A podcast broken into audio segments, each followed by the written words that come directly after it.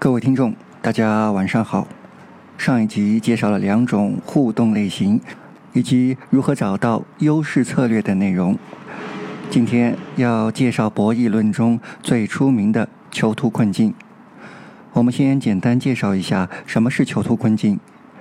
经典囚徒困境是这样描述的：两个共谋犯罪的人被关入监狱，在不能相互沟通的情况下。如果两个人都不揭发对方，则由于证据不确定，每个人都坐牢一年；若一人揭发而另一人沉默，则揭发者因为立功而立即获释，沉默者因不合作而入狱十年。若互相揭发，则因证据确凿，两人都判刑八年。由于囚徒无法信任对方，因此都倾向于相互揭发。而不是同守沉默。这里把沉默称作合作，把揭发称作背叛。囚徒的困境是，即使知道双方合作是最有利的，但是由于害怕对方背叛，而只能选择互相背叛。囚徒困境说明了为什么，甚至在合作对双方都有利时，合作也是困难的，反映了个人最佳选择并非团队最佳选择。现实中的价格竞争、环境保护、人际关系等方面都会出现类似现象。在清醒思考第十九集中的工地悲剧，就是囚徒困境的一个例子。凡好处归个人而成本由集体承担的地方，就潜伏着工地悲剧。一旦陷入囚徒困境，人们就会想方设法逃脱，这个容易理解。而有时候，在圈外的人大概更希望他们困在里面。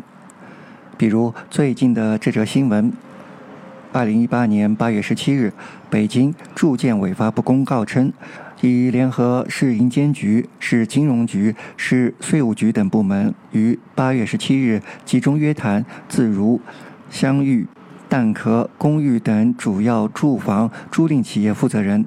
约谈会明确要求，住房租赁企业不得利用银行贷款等融资渠道获取的资金恶意竞争、抢占房源，不得以高于市场水平的租金或哄抬租金抢占房源，不得通过提高租金、诱导房东提前解除租赁合同等方式抢占房源。很可怕，是不是？如果让他们联合起来，通过不正当手段操纵了价格，那么像我等靠租房生活的人怎么办呢？所以有时候又要阻止囚徒的合作。无论我们是寻求合作或是阻挠合作，我们都需要首先了解有什么途径可以破解囚徒困境。只有这样，我们才能找出合适的对策。在解决囚徒困境中，有几个难题。第一个难题是。怎样才能察觉谁在作弊？首先，是否有人在作弊？很多时候是需求变化或技术变化导致的变动。如何把正常的变动与作弊区分开来？其次，在什么地方作弊？比如，企业间会在价格、产品质量、售后服务等方面进行竞争。价格相对容易进行比较。而质量涉及许多不同的层面，很不好把握。这说明合作集中在比较透明的层面，而作弊则转向不那么容易看出来的层面。这称为提高不透明定律。第三，由于作弊经常发生在比较不透明的层面，因此发现作弊者比察觉作弊更为艰难。最近发生在德阳的安医生自杀事件，如果没有后来安医生的自杀，如果没有后来安医生的自杀，那么广大群众依然会相信男孩一方的说法。罗生门中只有作弊者自己才心知肚明。最后，作弊行为可能表现为不作为，不作为的借口有很多。在电影《疯狂动物城》中，那只让人好笑的树懒，大家笑过后，现在想想，他是不作为、故意的，还是他很敬业呢？不好判断，不是吗？第二个难题是如何惩罚作弊者。为了鼓励合作，阻止作弊，引入惩罚是必要的。一般有两类惩罚：一类是立即导致作弊者损失的惩罚，比如违法停车被贴条罚款；另一类是在反复博弈中导致作弊者将来损失的惩罚。为什么坐火车的孙博士可以如此肆无忌惮霸占他人的座位？是一次性的博弈，基本上不会对以后的博弈产生影响和造成损失。我们看到，只有等此事件在网络上发酵后，影响其日常生活，他才勉为其难地出来道歉，表示悔改。而滴滴公司如果不是影响到他日后的经营，那么也不会因为出了一次温州乐清滴滴顺风车命案而认真整改。因此，在一个一次性的博弈当中，没有办法达成互惠合作。只有在一种持续的关系中，才能够体现惩罚的力度，并因此成为督促合作的木棍。这也为我们提供了一个思路：如何使一次性的博弈中的作弊行为影响到作弊者后续的博弈？比如“人在做，天在看”；比如建立个人征信制度，失信者列入黑名单。另外，特别需要警惕的是。当合作关系存在某种自然而然的终点的时候，如某人要离职了，公司要关门了，商店要倒闭了，一旦再没有时间可以进行惩罚，合作就会告终止。参与方谁也不愿意落在后面，在别人作弊的时候继续选择合作。如果作弊者可以逃脱惩罚，那么惩罚就起不到阻止作弊的作用了。这也是惩罚的第三个难点。下面介绍一个商业案例：通过一个保证加以惩罚的承诺，推进一个价格联盟，而且是以竞争的名义进行的。二十世纪八十年代，在美国有两家销售音响产品的商店：疯狂埃迪和纽马克·鲁伊斯。疯狂埃迪为阻止对手进行价格战，打出了这样一个广告。凡是在疯狂艾迪购买商品的顾客，如果发现，在其他商店可以以更低的价格买到同样的商品，疯狂艾迪可以按照差价的两倍对顾客进行补偿。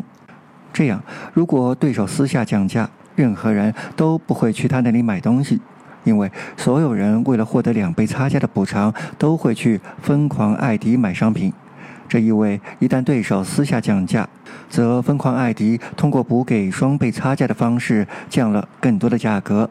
注意，这里是自动的降价，并且对手的顾客还会流失。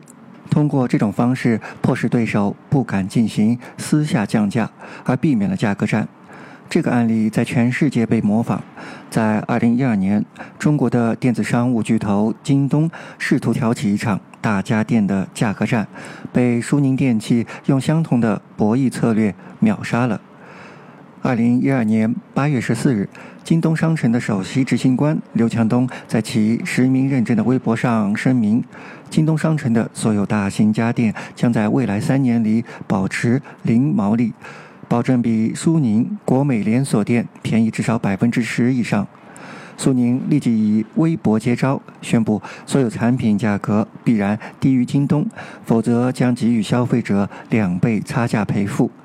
于是硝烟还没有升起，京东便偃旗息鼓了。苏宁简单照搬疯狂艾迪的策略，击退了京东的挑战。可实际上，这个所谓的竞争其实是达成了一个价格联盟，谁都不敢降价，它阻碍了正常的市场竞争，实质上是损害了消费者的利益。而不明就里的我，当时听到这个消息还不相信，竟然有这样的好事，心里想，肯定有很多人在疯狂对比价格，以期赚到这个差价。而现在了解了其背后的逻辑，感觉自己真是傻到被人卖了还在帮人数钱的地步。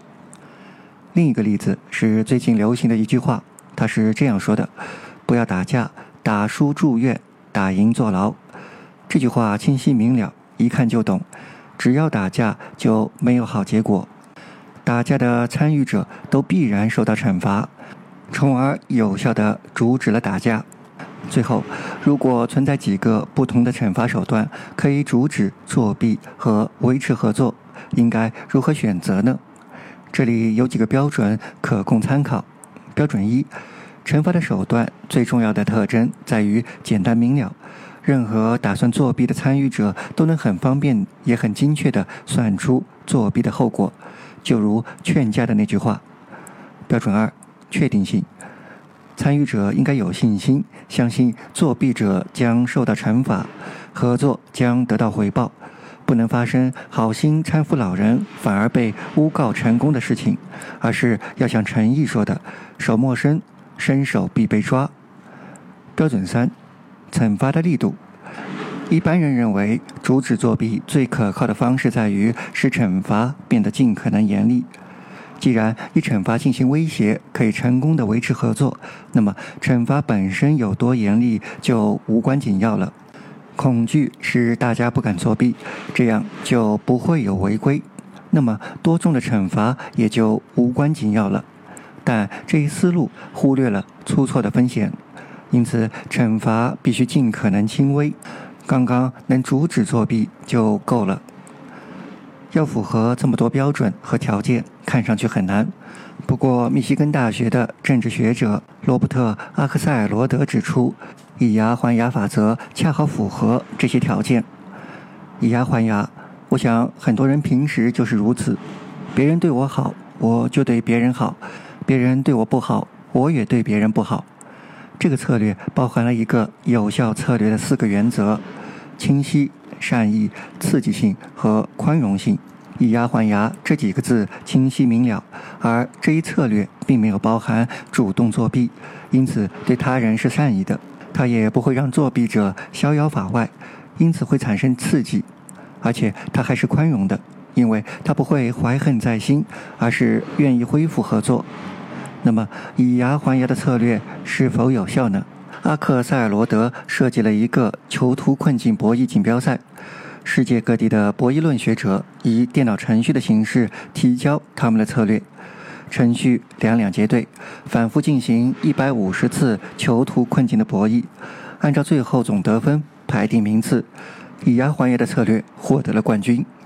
以牙还牙的一大优点在于，它总是可以将比赛引向结束，其最坏的结果是遭到一次背叛。此后，双方打成平局，而其他策略要么太轻信别人，要么太咄咄逼人。但是，以牙还牙策略仍然是一个有缺陷的策略。只要有一丁点儿发生误解的可能，合作即告结束。现实生活并非电脑程序，误解难以避免。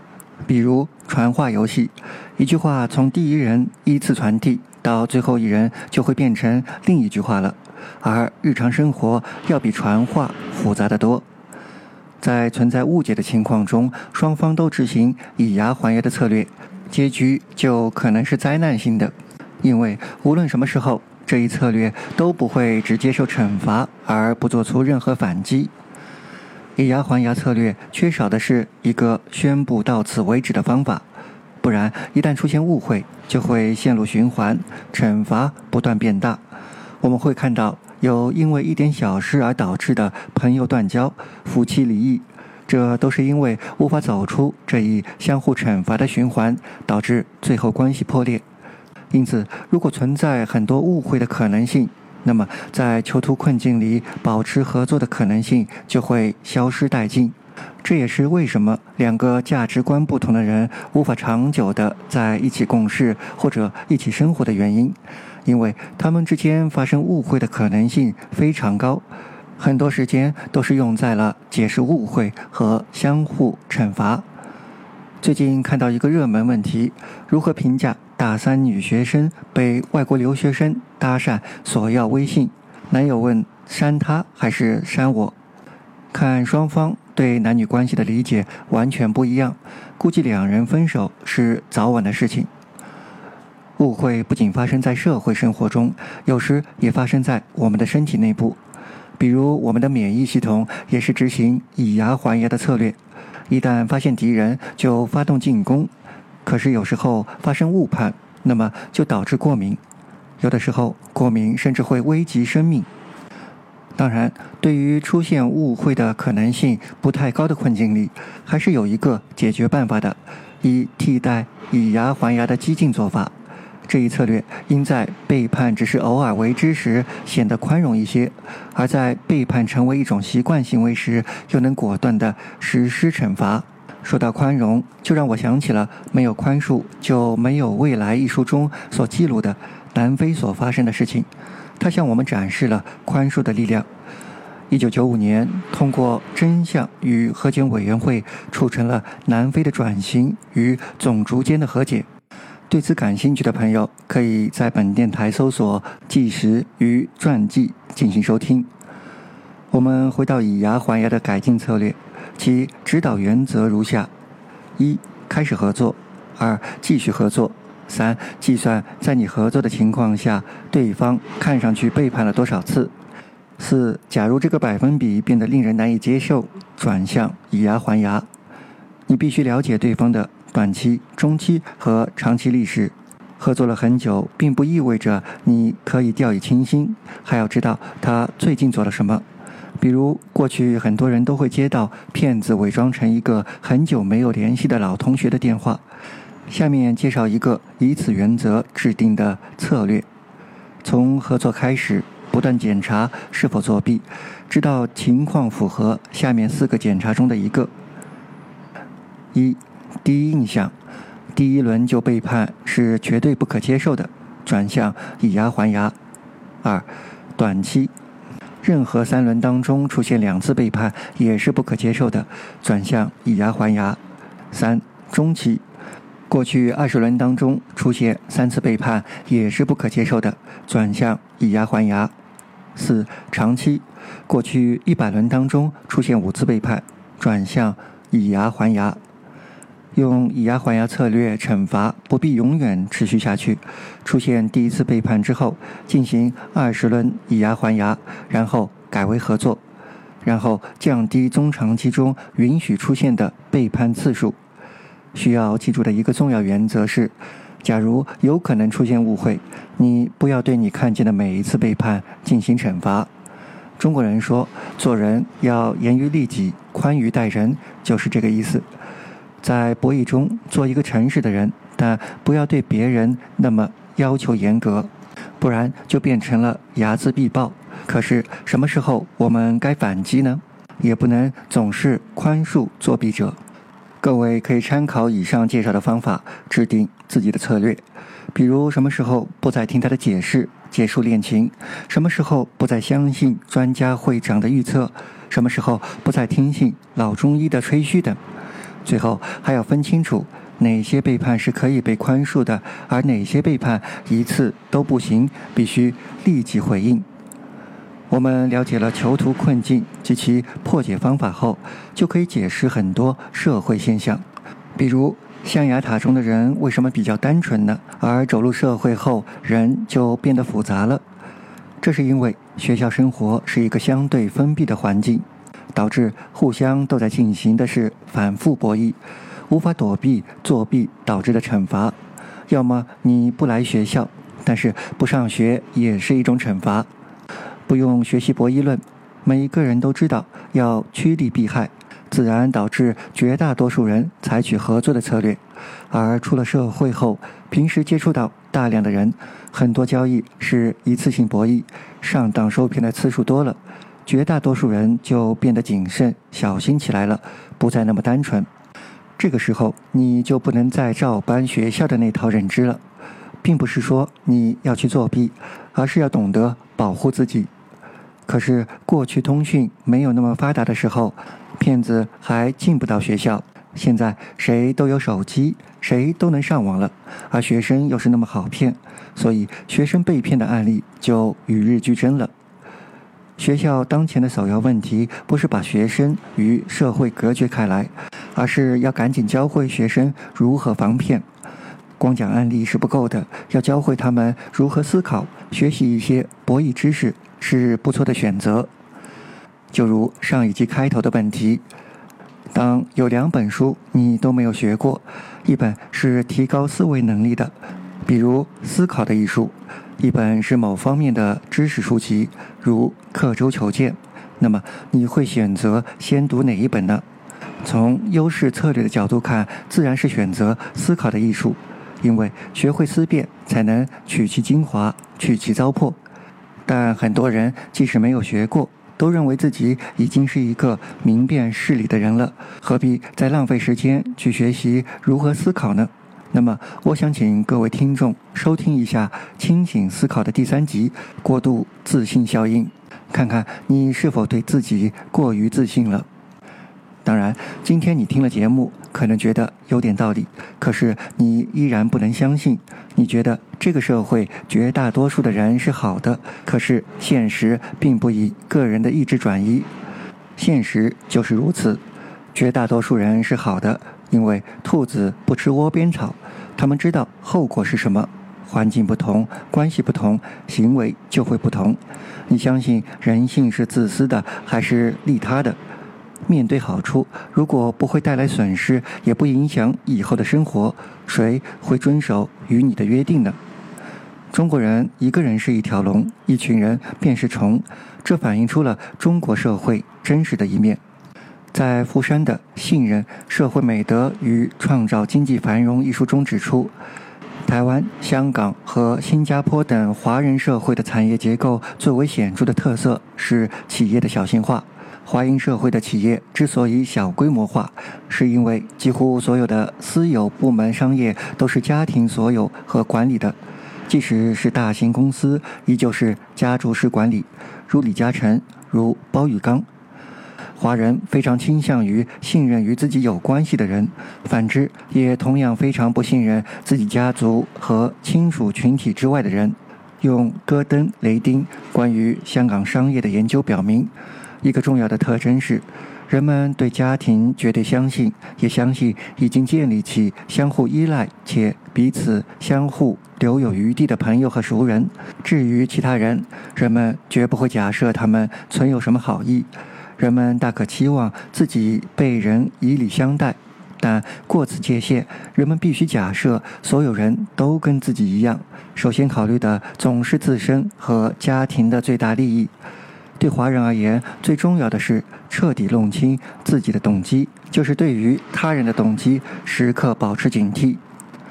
我想，我们的教育遇到了一个矛盾，即社会是复杂的，而教育却想把人变得简单。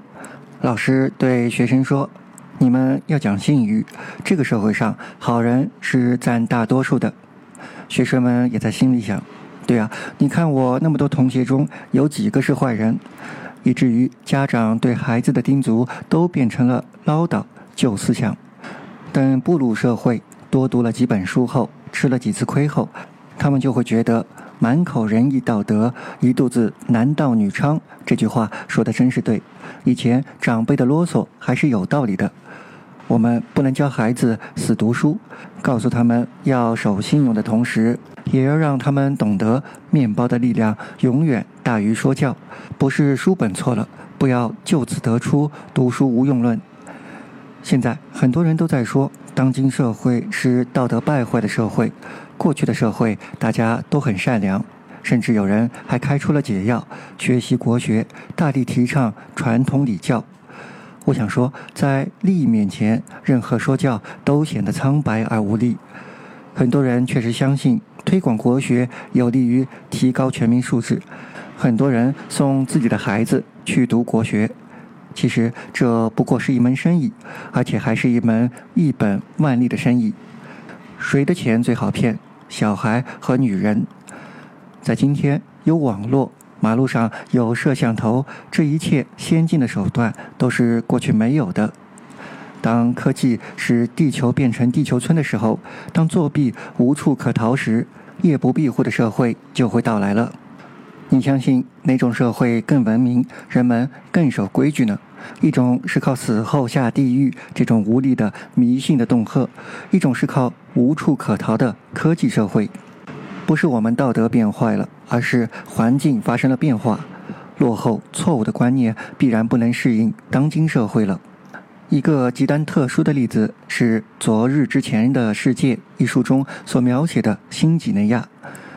七十多年前新几内亚高地上的居民身上几乎一丝不挂，顶多围着草裙，在肩上背着网兜，或是插了鸟语头饰。但二零零六年的新几内亚人穿着打扮就跟西方人没有什么两样，穿着衬衫、裤子、裙子、短裤，有的头戴棒球帽。不过是一两代的光景，新几内亚高地人已经走出石器时代，来到现代机场大厅，学会书写，使用计算机，甚至会开飞机。我留意到机场一对祖孙的身影，年轻人穿着飞行服，牵着老人的手，老人第一次坐飞机，一副不知所措的样子。对过去社会感兴趣的朋友，可以去看一下这本书，看看过去的社会是什么样的，是教育决定了社会的道德，还是博弈达到了均衡，产生了社会习俗和道德呢？说了这么多，可能与你原有的认知不同，你一时还不能接受。我想多年以后，你就会接受我今天所说的。可能你听懂了，又觉得这个社会好可怕。还能相信谁？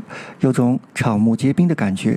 但是，请别忘记你刚才所学到的以牙还牙，以及改进后的略带宽容的策略。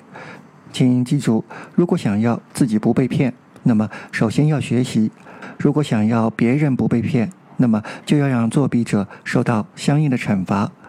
该给差评的时候就给差评，该报警时就报警。同时，别忘了给做好事的以奖励。只有这样，社会才会变得更美好。最后总结一下今天的内容：一、囚徒困境的案例；二、解决囚徒困境的难点；如何发现作弊；如何进行惩罚；如何确保无法逃避惩罚；惩罚的手段；三、以牙还牙的解决方案及优缺点；四、在现实中，一个改进的。带有宽恕的以牙还牙的策略可能更为有效。下一集将会介绍一些方法，如何在博弈中通过策略行动改变对方的看法和行动，使之变得对你有利。本期内容的文字版将会放在“建新不艰辛”的微信公众号中，喜欢的朋友可以点赞，也期待各位听众的打赏，支持本电台的持续发展。好了，今天就到这里，感谢各位的收听。各位听众，晚安。